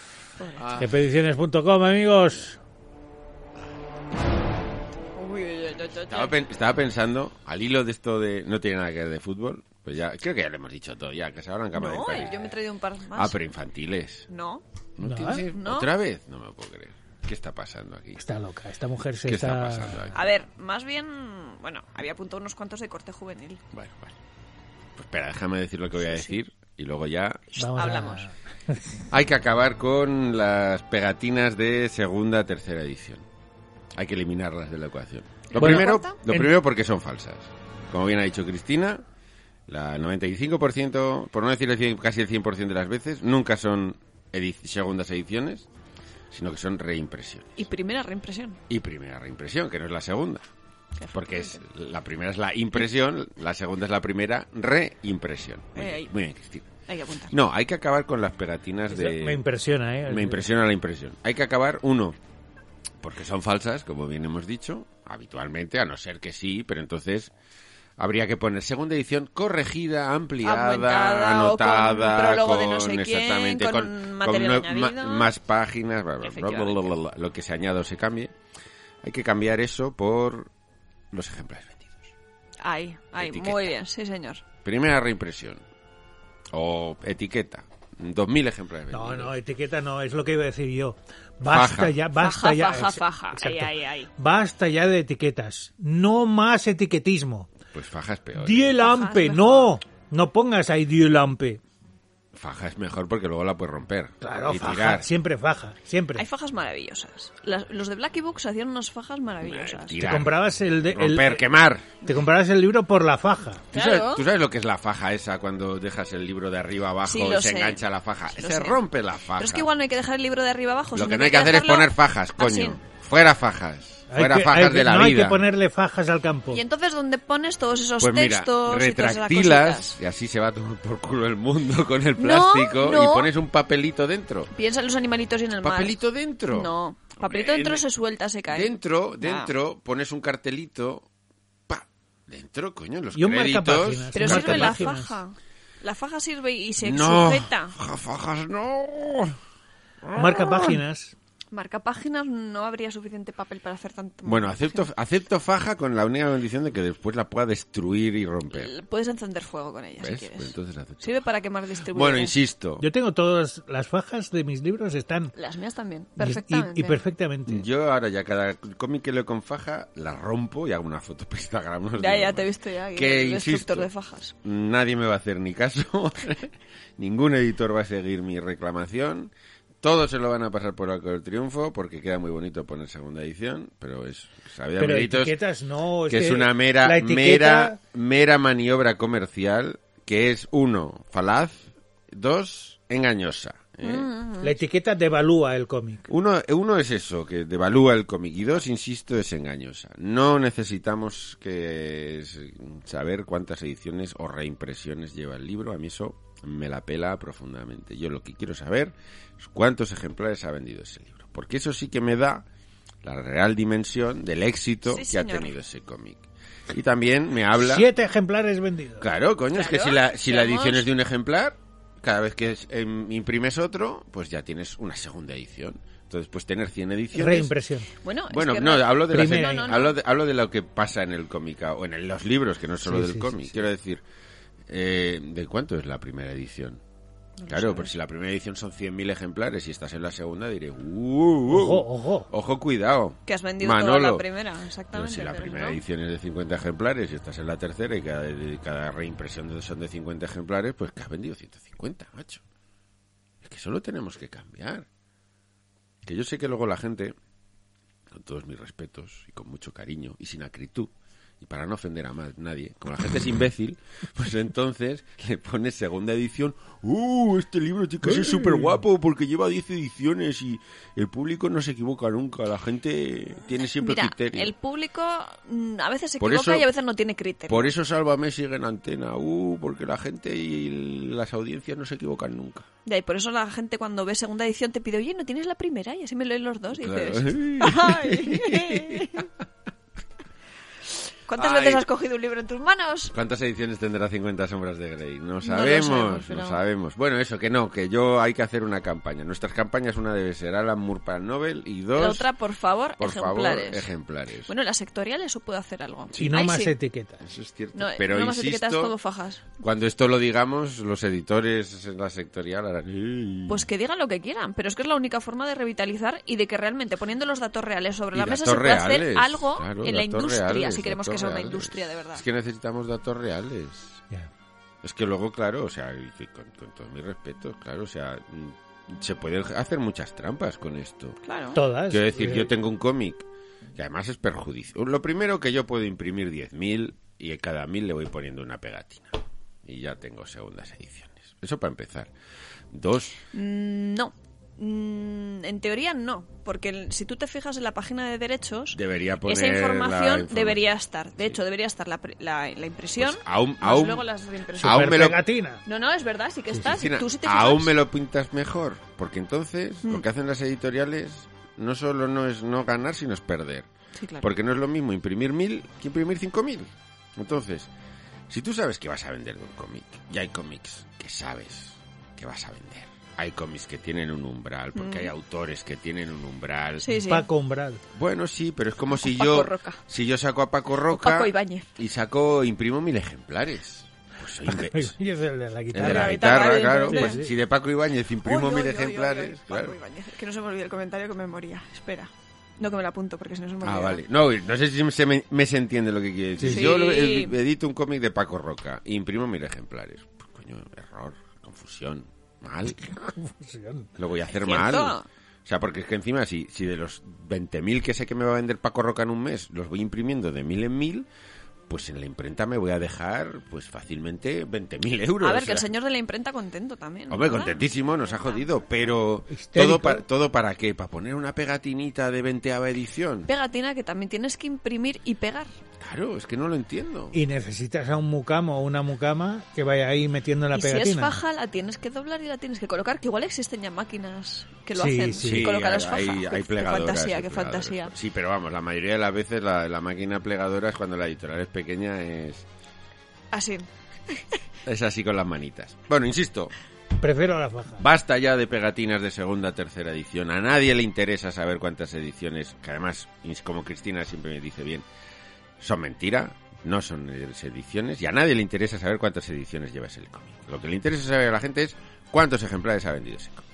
Y así ya podrá juzgar, que luego hará la misma gilipollez, uh, ha vendido 20.000, esto seguro que, que es realmente cuando algo vende No. mucho, las editoriales sí que lo ponen. Estoy pensando, por ejemplo, en El infinito en un Claro. juego de Irene Vallejo, siempre lo ponen. Pero cuando vende mucho es Mucho. mucho. Mucho. Por claro, eso, por pues eso. por eso, por eso está el que en el momento en el que te ponen segunda edición, pero no te ponen cuánto ha vendido, la- lo que infieres es que ha vendido una mierda, ¿vale? Por, por- esto es como cuando eh, vas a una presentación y te hacen fotos y solo te sacan al- a ti, no sacan al público. "Mm, Cuando usted ve una foto de una presentación en la que solo salen los que están presentando, conclusión, no ha ido ni el tato.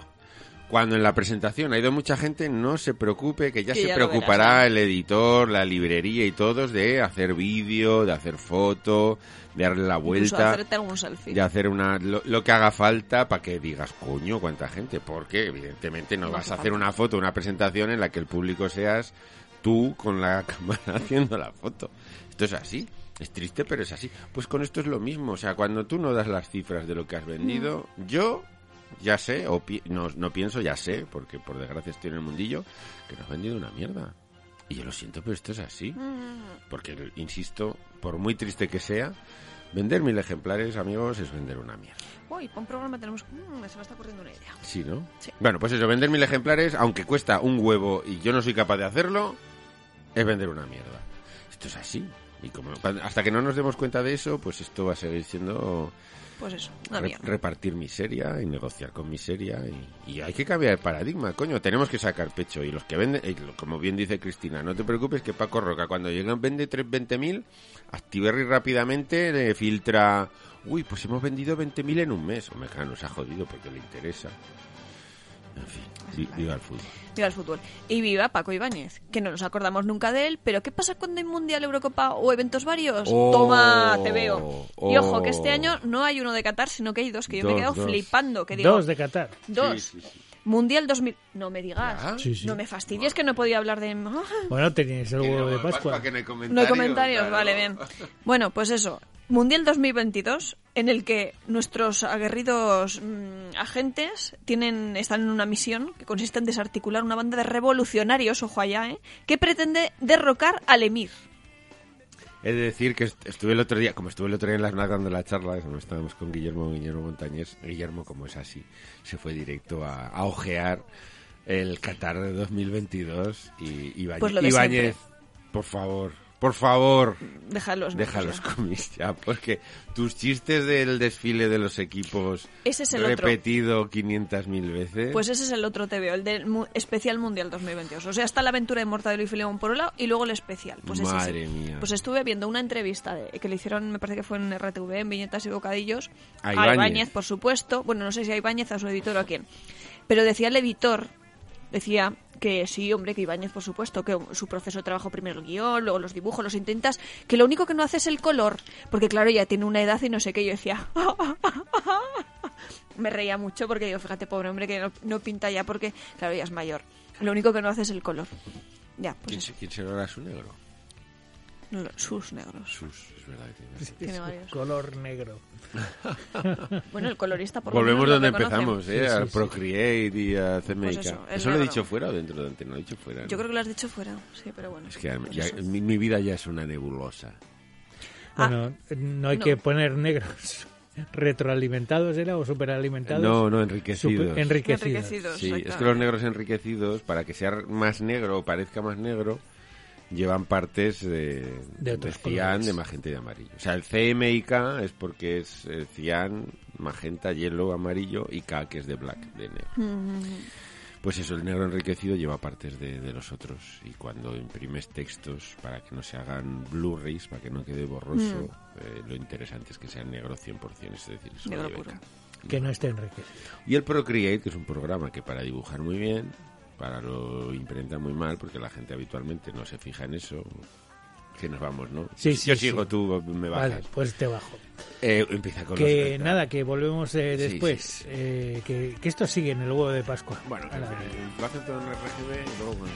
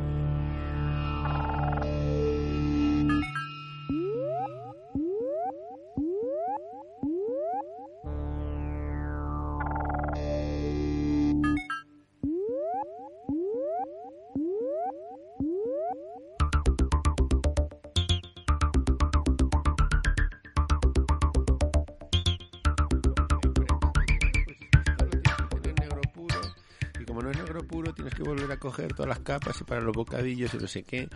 Y me cago en el Procreate, que ya, me, ya con progenie unos problemas Pues a- que hacía... así hacía- seguimos. Madre mía, de verdad, los negros, los negros, los negros, que no son los negros del África, sino que es el color negro, que luego haces cómics y te enteras que hay negro, negro puro, negro enriquecido y negro de, de WhatsApp. Yo estaba buscando la portada de Tintín en el Congo También. y está ha desaparecido de, de todas partes. ¿eh? ¿Por Está- qué? En Quizá, por su ligero racismo. No sé, la relación de Bélgica y el Congo es bastante Quizá. históricamente. Hombre, un genocidio de 5 millones y medio de personas. Bueno, esa gente que sin manos por robarle los, los diamantes a- Sí, sí. al jodido Leopoldo. Que además era como un propietario, o sea, no eran. Era dueño, era dueño, Era no, dueño no era una colonia, no, no, era... no, no. Que luego, ah, no es por sacar la cara, pero están, como era, está la gente muy pesadita con que hay que pedir perdón, España tiene que pedir perdón. Lo primero, América nunca fue una colonia, sépanlo, fueron virreinatos, con lo cual la gente de América eran ciudadanos españoles, para bien o para mal, lo eran. Y luego, como bien dice Jauma, si queréis colonización jodida, hija de la gran puta, pues os vais a Bélgica, que eso sí, eso sí que... ¿eh? El Congo era propiedad privada de... era O, o Estados Unidos. o Estados Unidos, y que bueno, los- Holanda, que Inglaterra... todavía tienen a la gente decir, encerrada en sus reservas. Allí a ver si se mueren, sí, sí. Y nosotros lo que hicimos bien los españoles, entre comillas, es que como éramos así, pues llegamos y nos follamos a todo lo que se movía. Y de ahí viene el mestizaje. Los americanos, como son así... que Ay, que me da Ay, cosita, ¿no? mucho, mucho el catolicismo, mucho protestantismo, pero lo que hacían era repartir mantas con viruela a los hijos de la gran puta, ¿sabes? Para que se murieran todos. Y esa fue la diferencia, la, de- la, di- la ligera y sutil diferencia entre... Que como Bueno. decíamos el otro día, claro, encima tú llegas de Cáceres, muerto de hambre, que te pegas tres meses viajando, que llegas y ves a un tío subido a una pirámide, abriendo uno en canal y arrancándole el corazón. Y dices, vamos a hablar con él, que parece majo, ¿sabes? Vamos a estrechar Vamos a lazos- estrechar lazos, lazos de entre concordia culturas. entre Sí, culturas. Y luego detrás de la pirámide ves una montaña de 200 toneladas de oro. Y dices, "Buah". Entre la muerte que tenía segura en, en Extremadura o esto, y todo esto en el siglo XVI, sí, amigos. sí, que, tampoco no era como ahora, que estamos en pleno siglo XXI. 21. 21. 21. Pues eso, que no, es- que no es por justificar, ¿no? No es que justifiquemos, pero igual No, las condiciones... Hay que acordarse de todo. sí. Igual las condiciones no eran las mismas, ¿no? Y ahí, pues eso, y llegabas allí y tenías al azteca, que eran también... Ya, hay que recordar que los aztecas eran un poco hijos de puta también, ¿sabes? Porque... A ver, partamos de la base que históricamente todas las culturas han sido hijas de puta. Todas, pero Todas. de la primera a la No hay última. ni una, ni una que se ¿Y salve. por qué una más que otra? Porque han conseguido colonizar Pero, o dominar a los otros. ¿Por Claro. qué con, con así. Hernán Cortés iban 100.000 indios? Porque le dijo Hernán Cortés, oye, que nos vamos a, les vamos a dar por culo a los aztecas. Y dijeron todos, Yo me apunto. yo me apunto, Claro. vámonos, a por ellos. Y fue así, quiero decir, como bien ha dicho Llamas, que todas las culturas, todos los imperios se basan en una condición sine qua non, que es la de ser hijos de puta por Claro. sistema, si no, no ¿Por te haces imperio. Claro, ¿Por qué Gengis Khan hizo el imperio más grande que ha existido nunca? Porque iba a un pueblo y daba un aviso a los pueblos de al lado. Arrasaba con todos. Con todos. Hacía pirámides con las cabezas de las mujeres y de los niños y si no había suficientes, las de los gatos. Literal. Sí, sí. Claro, los, los gaticos pobres pues servían para rellenar los huecos que no dejaban los humanos. O sea que Madre mía. Buena gente, Gengis Khan. Sí, ¿eh? no, no, sí. Qué bien una, estamos. una aquí y especie ahora. de saco de semen porque Ya, ya, el, sí. el 10% de la población mundial son descendientes de Gengis Khan. De él. Sí, sí, sí. Este se pasaba el día violando a todo lo que se Violando y movía. matando, o sea, no tenía sí. otra. Bueno, En ya fin. tenía faena ya. Estábamos hablando de fútbol Sí. por Y cierto. tienes dos cómics. Y de, Ca- y de Qatar encima. y de Qatar. Bueno, sí. Que pues también. eso. Vale, también. eh, Bueno, que- más que dos, tengo cuatro todavía apuntados que de los que no hemos hablado. Pues pero tira. vamos. No, no hay comentarios. Además, pues, ya, ya, vamos a hablar de otra cosa. Eh, me hizo gracia porque mm, hace un. No me acuerdo cuándo fue. Panini anunció que iba a recuperar eh, los TVOs o iba a publicar los TVOs de Disney. Todo lo que se ha ido publicando Mm, y demás. ¿ah, Iba a sí? hacer reediciones y, pues bueno, publicar cosas que no habían salido Pero aquí. lo del Don Mickey y todo esto. Efectivamente, Don Mickey y todas esas cosas. Topolinos ahí para enterrarnos Efectivamente, a pues todos. eso, lo anunció y que lo iba a hacer ahora a partir de noviembre de 2022. Pero... No, no, pero no, sí. ¿Ha empezado O sea, ya? Sí, sí. De hecho, empieza esta semana y lo primero que publica es Don Mickey Especial Fútbol. Toma ya. Digo, no somos Pero formato Don Mickey, oportunistas. no. Pues es que no lo he visto todavía porque sale esta semana. No, no te sabría decir el formato. Eso es infancia pura, ¿eh? Eso es... Pues eso, lo has cogido bien para, para inaugurar. Ojo que Panini es una empresa que nació en Italia hace 50 años, pero ahora es española. La empresa Panini Pero actualmente es de, de propiedad de es toda Panini. toda Panini. Así, Sí, sí, sí. Seguro. Seguro, seguro. Si lo dice Yauma, yo no lo voy a contradecir porque no lo sé. No lo sé. efectivamente. Me, sor- me sorprende. ¿no? Empezaron una familia italiana hace No puedo. 60, 60 años, creo. Pero al final se la acabaron Todos los cromos y todo. Todo, todo, todo. Lo Pues que pasa es que imprimen eh, en según qué países. eh, no sé si es en Argentina o en Brasil, no se puede, creo que es en Argentina, no puedes importar cromos de fuera. Tienes que imprimirlos allí. Entonces Panini tiene imprentas pues en medio mundo. Eh, y imprimen ahí esos cromos. De hecho, en Argentina ahora hay un problema.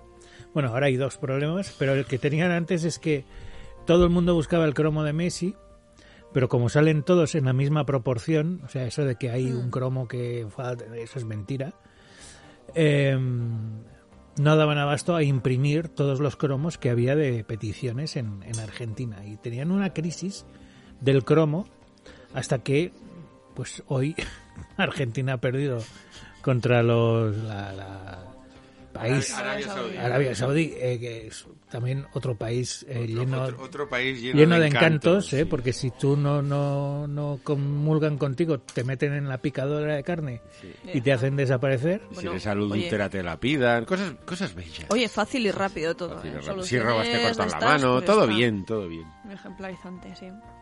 Pues eso. Ahora no sé si la crisis era de cromos o no.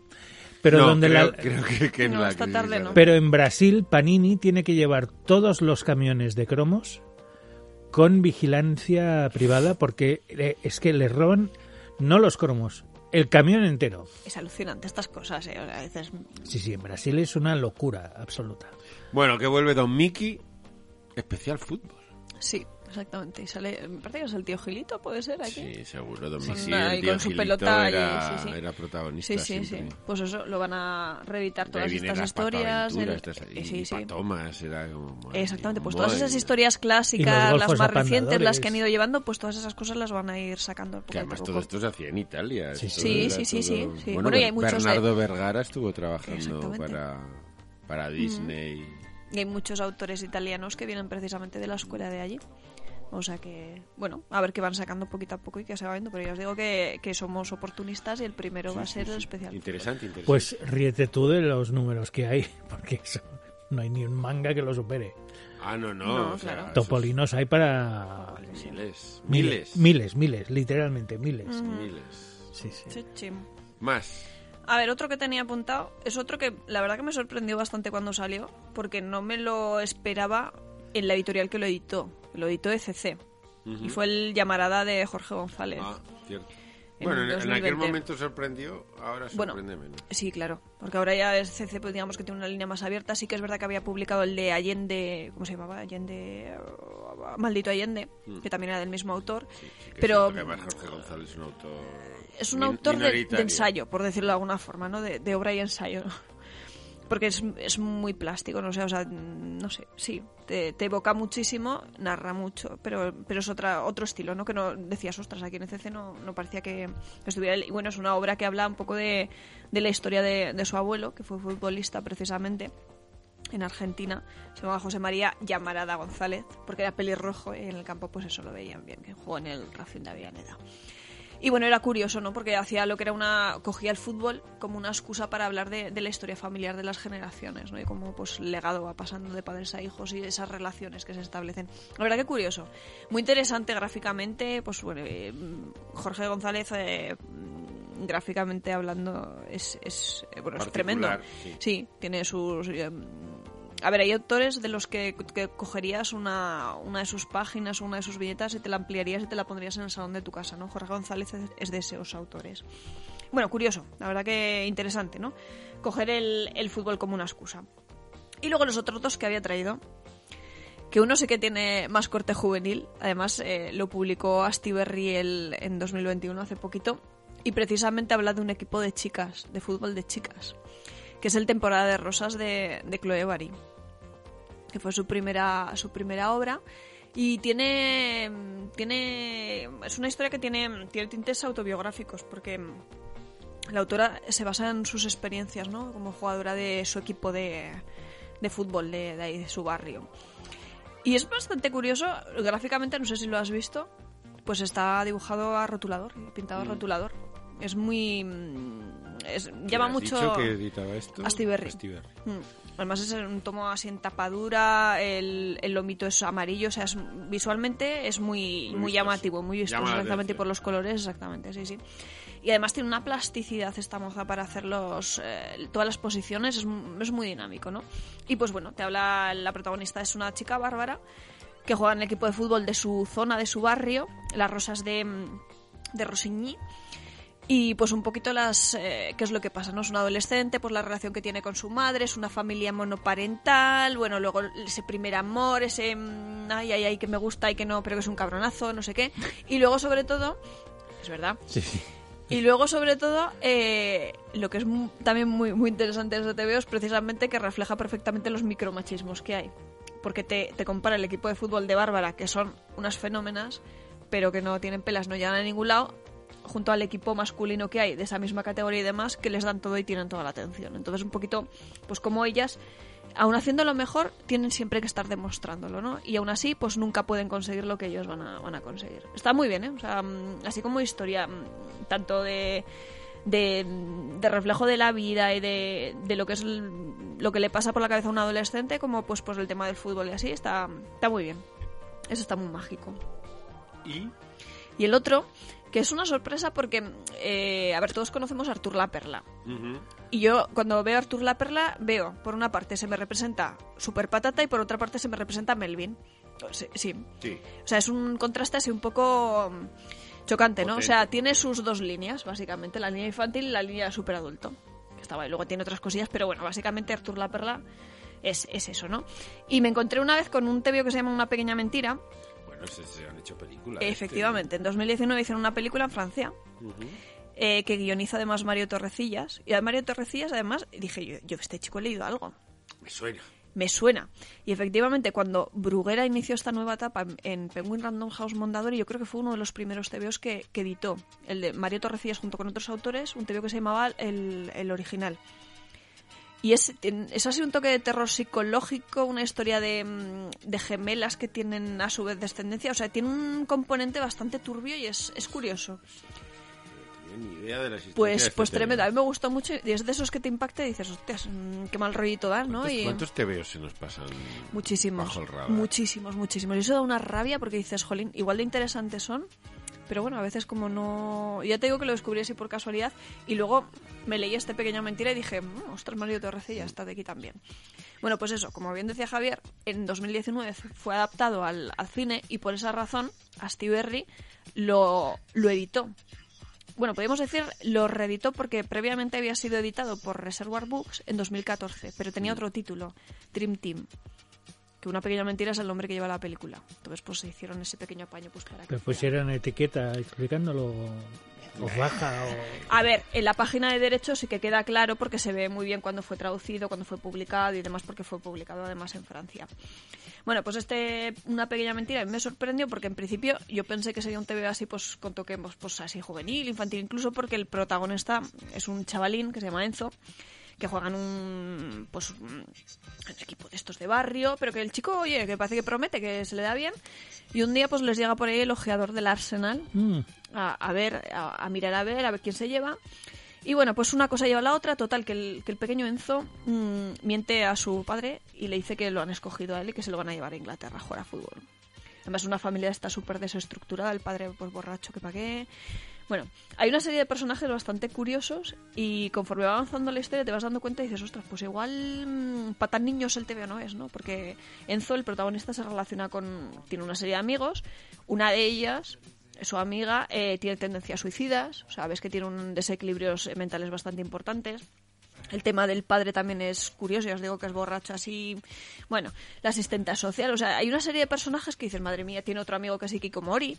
O sea, que es, es una cosa así un poco, dije, uh, pues igual no, no es tan, tan infantil como yo pensaba, porque claro, eh, conociendo a Artur la Perla, pues sabes que su trazo pues te puede llevar a engaño, ¿no? Eh, parece está destinado más a, a niños y sobre todo con las aventuras que tiene y sobre todo pues que últimamente ha dirigido más su trabajo hacia el público infantil todas estas obras maravillosas que tiene. De las cuatro cobayas mutantes a mí me encanta, yo me muero. ¿No lo habéis visto? Sí, sí, lo- verlo lo he visto, Es absolutamente maravilloso. por supuesto. O sea, que no lo pongo en duda, lo estoy diciendo, o sea, no, no estoy siendo irónico ni sarcástico. a mí, a ver, yo, mis tortugas ninja que no me las toque nadie, pero donde están las cuatro cobayas mutantes, pues también están. están ¿Pero muy tienen nombres de pintores o...? No, no, pero cada una tiene una personalidad, que es que son, eh, no, eh, no me acuerdo ahora cómo se llaman, pero no sé si una era Ojitos o una cosa así. O sea, que es que tiene unos nombres muy bonitos. Así, Ojetes. Está ojitos y está ojetes. no, que no me acuerdo cómo se llaman, pero y el ojeador nombres, del Arsenal. Y el ojeador, Y- y- exactamente. Tiene unos nombres, ahora lo voy a buscar, tiene unos nombres muy bonitos y bueno, Y el gato perico. el gato perico, exactamente, ha quedado un especial por ahí. Y el gato de Owl Cat. Old, Old Cat. Kitty. Old Old Kitty, Kitty. perdón. Lo buscaré, lo buscaré. Búscalo, que es muy Old divertido. Kitty. Pues eso, esto es lo que me había preparado. Oye, pues está bien, aún hay... Sí, ¿no? Y ya te digo que luego me he acordado que tenía cosas- ya una- un documento preparado con un montón de cosas más y de otros países, o sea, no solo de aquí, pero que no me había acordado cuando me preparé el guion. Y no lo tienes aquí. claro. No, evidentemente no. Ni te acuerdas, claro. Me he acordado de cosas así muy esporádicas, pero vamos, y de futbolistas sí que hay bastantes. Y de hecho, una cosa que me llamó... Bueno, Ah, pero en plan bios y... Sí, de biografías, de equipos de fútbol y todo así. Me, da, me da una pereza... Ya, a mí también, pero, pero es Las curioso, ¿no? geografías así en Ya, general. así como la de Iniesta. esa No sí que son da- santos, pero, pero me dan pereza igualmente. En, cuando Flipa estaba... lo de Ventura, que fuera el de... Yo creo Sí, que era Ventura y Nieto, ostras. seguro. Pues ya ves para qué cosas. Acabó allí, ¿no? Ya pobre hombre ya no hizo nunca nada más. No sé, luego he visto que en la Resistencia debió Ah, hacer bueno. algo, pero... No le quedaron ganas, ¿no? No he visto nada muy moderno. Pues recuerdo Es que cuando estaba espero- haciendo eso... Espero que siga vivo, claro que está. Hombre, vivo seguirá. Lo que no pasa es que seguirá ya cansado de- del TVO de este.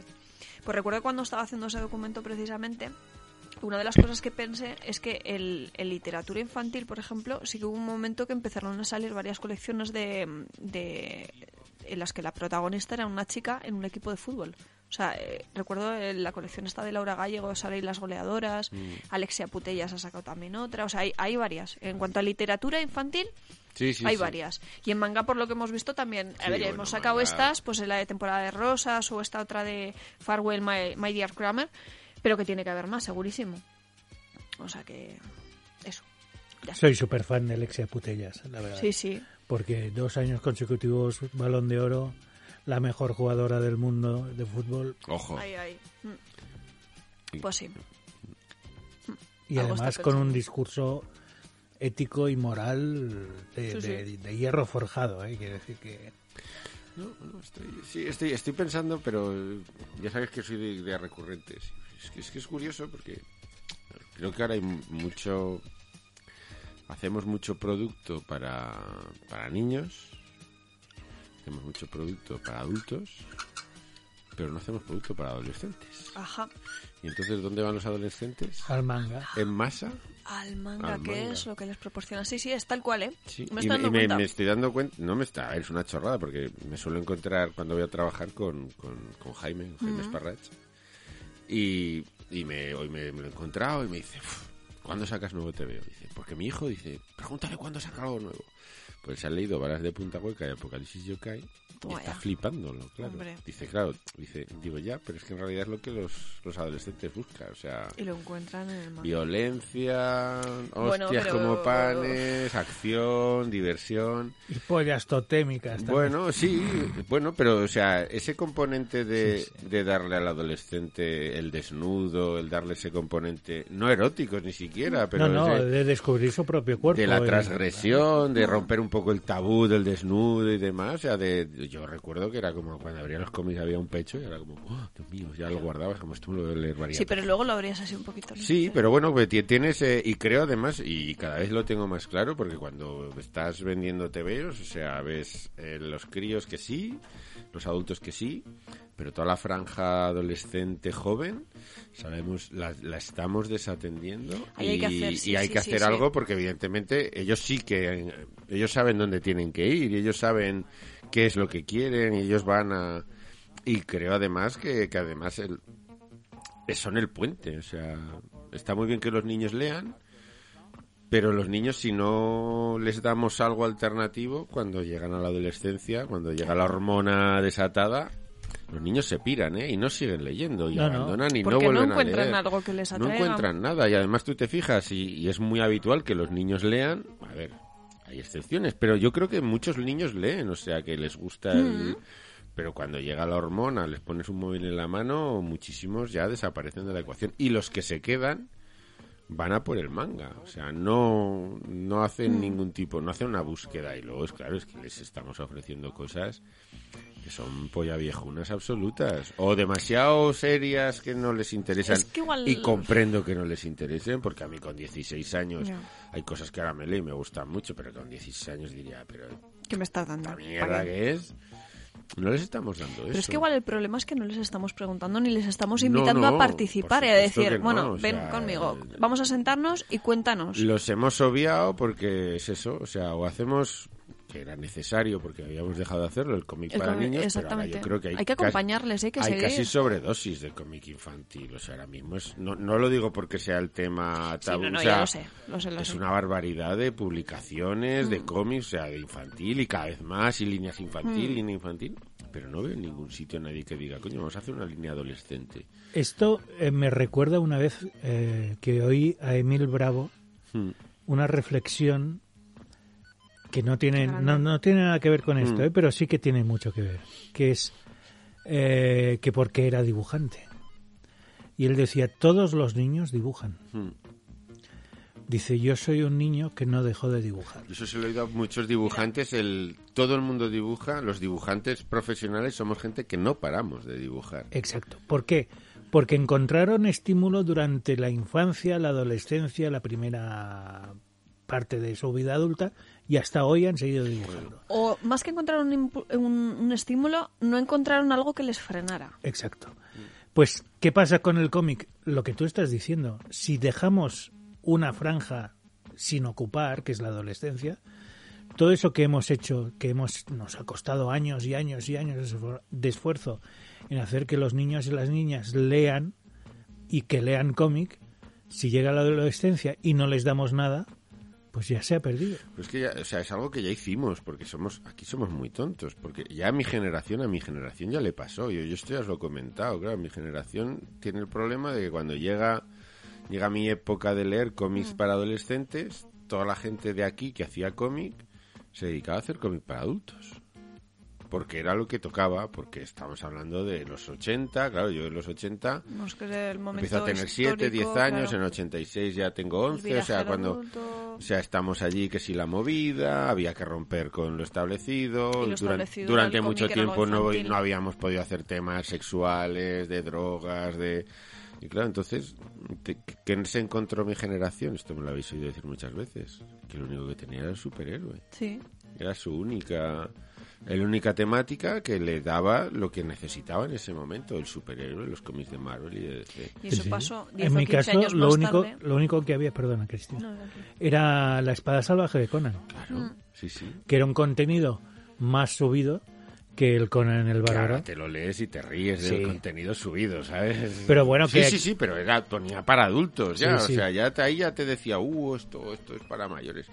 Claro, pero no, o sea, ya abandonamos al adolescente, que quizás es, yo creo que es la edad crítica, o sea, es el punto de inflexión que, que transforma.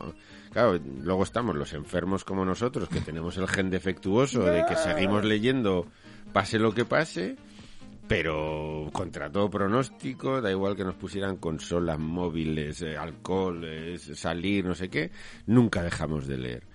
Pero claro, somos como la excepción, somos como la rareza. Si no le damos al niño la facilidad de que pueda ser adolescente y seguir leyendo, no le ponemos las trabas, no le creamos ese, Mm. sino que simplemente le decimos, pues mira, vas a pasar de las cuatro cobayas mutantes y super patata, de aquí tienes que pasar a Antonio Altarriba, a Paco Roca y a dices, No, tiene que No haber hay nada por la mitad que tienes que tener, Tiene que haber. claro, y no lo hay, si es que a verlo lo hay, igual que con lo mío era el superhéroe, ahora lo que hay es el manga.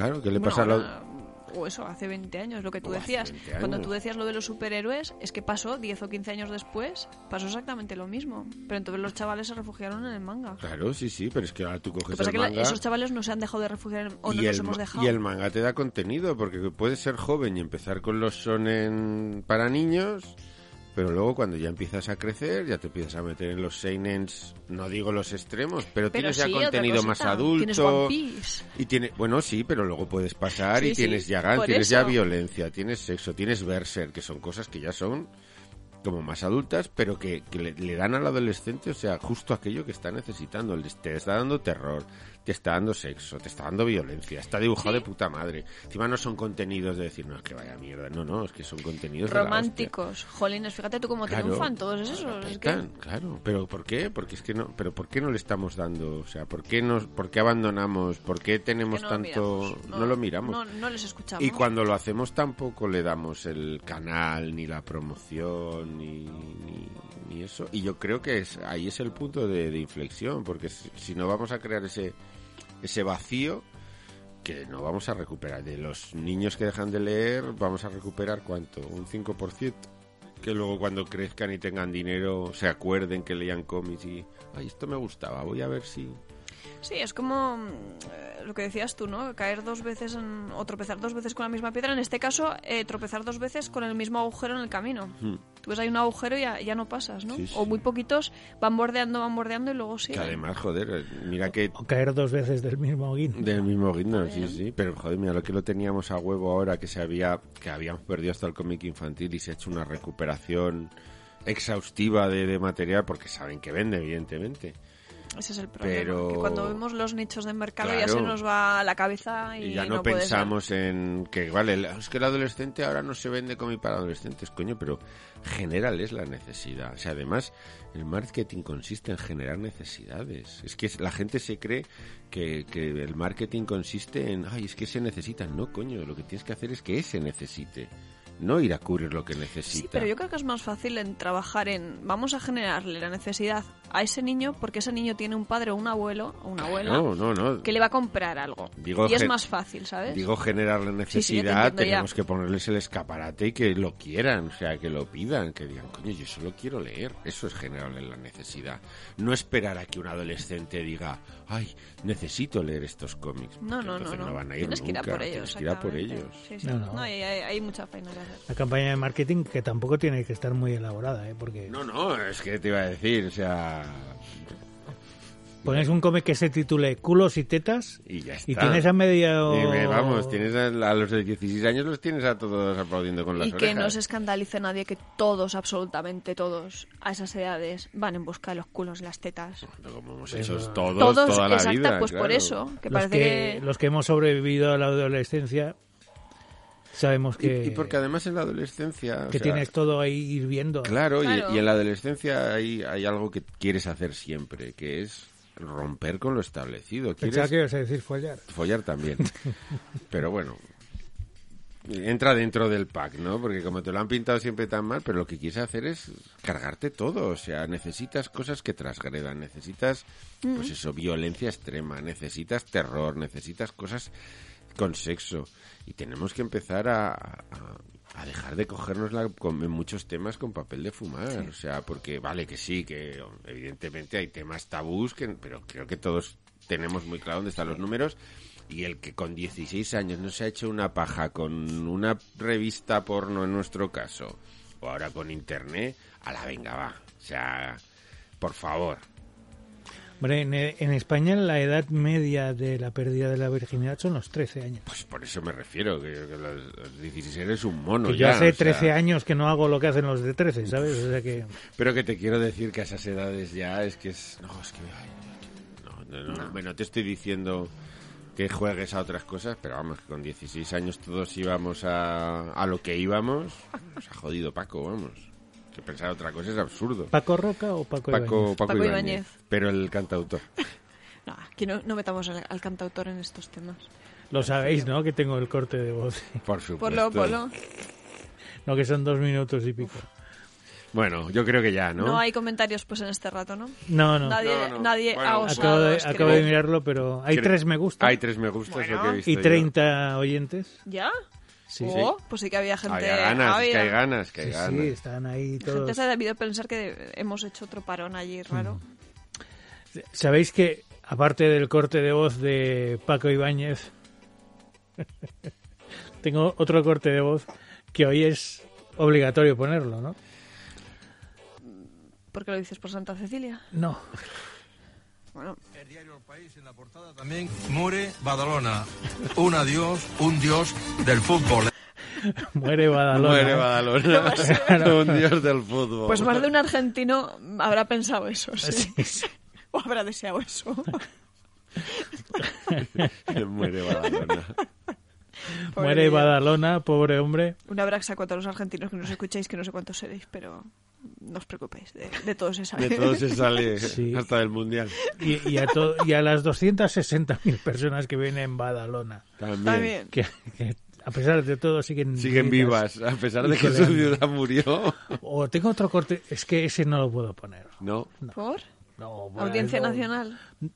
Aún no ha No, prescrito. No, es peligroso. Es peligroso. Bueno, pero ya os lo pondré algún día. Vale. ¿Qué quiere decir que os lo pondré luego cuando acabemos? Vale. Ya, ya, ya. Sí, Sí, sí, por eso he dicho, vale, contento, porque sé que luego no lo pones. Eh, ¿Ya está? Ya, está. Sí, ya. Yo creo que ya, ¿no? No sé cuánto llevamos de... No lo sé. Pues una hora y media creo Pues que perfecto. llevamos. Sí, bueno, Clavado. ahora- Sí, una hora y media. Es que ya mi, mi cuello está pidiendo Sí, droga. una cama, ¿no? Ah, droga. Sí, También. y droga, cama, o sea, droga, cenar y dormir. Y fisio. Y fisio, sí. fisio, sí. Sí, no, sí que te voy mete un siempre, meneo, pero... ya, pero sí.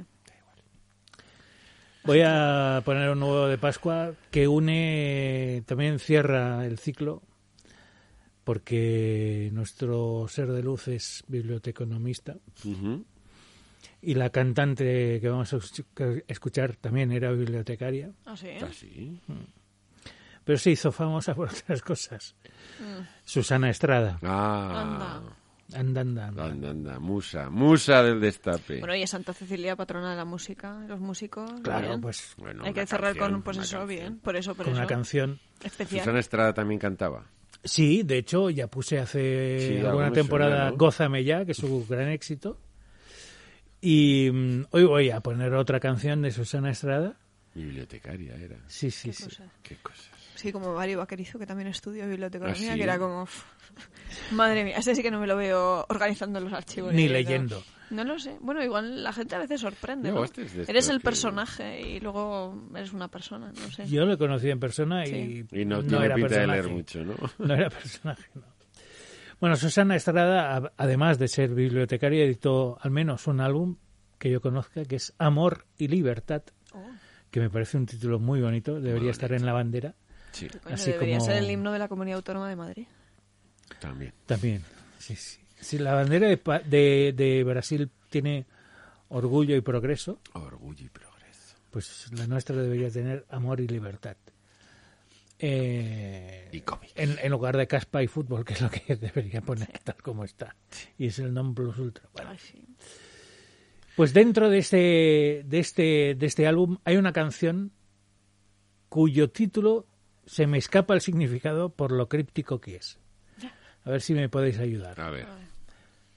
Voy desnuda. ¿A dónde? O sea, está yendo... ¿De, de qué, ¿De qué querrá hablar? No lo sé. Susana Estrada, hoy desnuda. Todo un misterio. Todo un misterio.